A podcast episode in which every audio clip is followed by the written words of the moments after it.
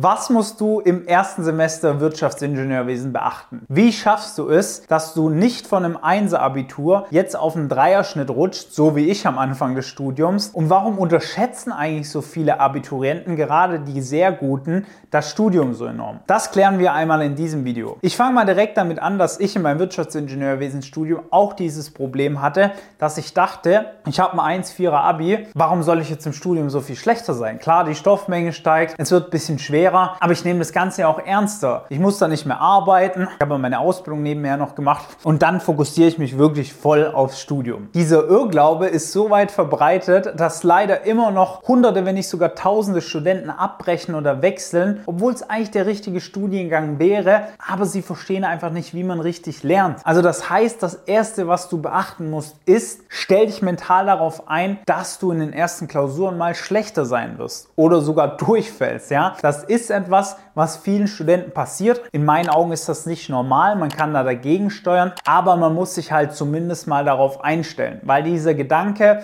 ich mache jetzt nach meinem 1,4er Abi einfach so weiter im Studium, der ist halt sehr, sehr naiv, weil und das ist das Problem. Die meisten Abiturienten lernen nur mit ihrem Kurzzeitgedächtnis. Das bedeutet, sie prügeln sich die Infos ein, dann schreiben sie die runter, wird die Klausur abgegeben und danach ist die Information sehr, sehr brüchig, löchrig. Also die könnten das nicht mehr vernünftig wiedergeben. Kannst du dich ja mal selber prüfen. Jetzt im Studium, wenn die Stoffmenge sich für fünf bis zehnfach komplexer wird und aufeinander aufbaut, kannst du dir selber ausmalen, was das für Probleme geben wird. Und hier fangen jetzt viele an, den Fehler zu machen, Zusammenfassungen zu schreiben, Karteikarten zu machen, Anki, Pomodoro versuchen irgendwelche Techniken, die aber gar nicht auf sie angepasst sind. Dazu aber mehr von meinem Kollegen Niklas, da könnt ihr auch mal die Videos anschauen über gehirnoptimiertes Lernen, was wirklich für dich funktioniert.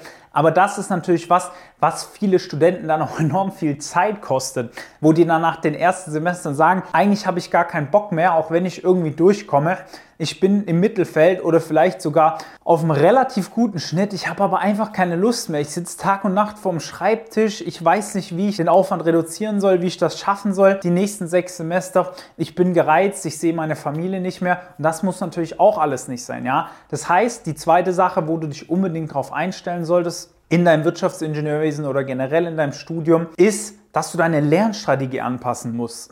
Wenn du jetzt im Abi schon viel Aufwand hattest, dann ist die Wahrscheinlichkeit, dass du im Studium untergehst, sehr, sehr hoch. Wenn du aber wenig Aufwand hattest und ein 1er-Abitur, ist die Wahrscheinlichkeit trotzdem sehr, sehr hoch, dass du dir schwerst tust mit einem der Punkte, dass du entweder viel Zeit brauchst, um gute Noten zu schreiben, oder du schwimmst irgendwo im Mittelfeld rum im unteren, so wie ich damals, und investierst so 30 bis 40 Stunden pro Woche nur. Also stell dich darauf ein, dass deine Lernstrategie umgestellt wird. Die dritte Sache, die du unbedingt beachten musst am Anfang von deinem Studium, ist, dass du dir schon mal grob überlegst, in welche Richtung soll es denn gehen für mich. Was meine ich damit?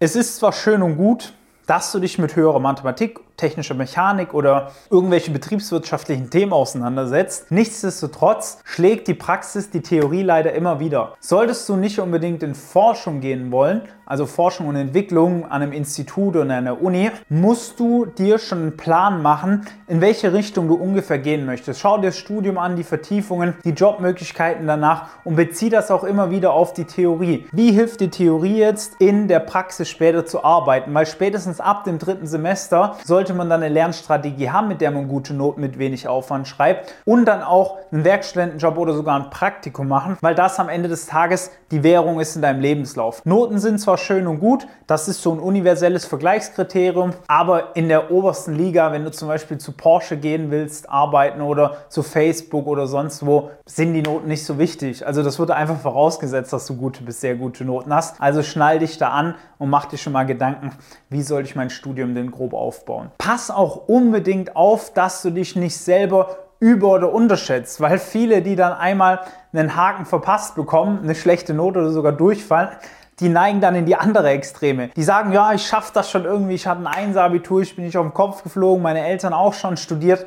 Dann hängen die sich richtig rein und haben trotzdem nur einen 2-2 oder einen 2-4er Schnitt, obwohl sie eigentlich mit dem Einser-Schnitt gerechnet haben und denken sich dann, ah, okay, wahrscheinlich bin ich doch nicht so schlau. Ja, also da kommt so eine Gefühlsachterbahn zustande, dass man dann denkt, ja, ich bin, ich kriege das irgendwie schon selber hin, das packe ich schon irgendwie und dann kommen aber doch nicht die Ergebnisse raus, dann geht es wieder nach unten und man denkt sich, ah, ich bin wahrscheinlich doch nicht so smart. Das sind aber alles Lügengeschichten, die dir nur dein Kopf erzählt, um dir das irgendwie zu erklären, warum die Noten jetzt nicht so gelaufen sind, wie du es dir vorgestellt hast. Fakt ist, du brauchst einfach nur eine gute Strategie. Das haben auch schon hunderte Studenten bewiesen, mit denen wir zusammengearbeitet haben. Du kannst auch einer von denen werden, wenn du möchtest. Einfach mal unter dem Video eintragen. Da haben wir einen Link dann rufen wir dich an, schauen, ob wir dir helfen können. Falls nicht, ist auch in Ordnung, dann sagen wir dir das Ganze. Ich drücke dir trotzdem die Daumen für dein Studium und bleib weiter am Ball. Viel Erfolg, dein Valentin. Ciao.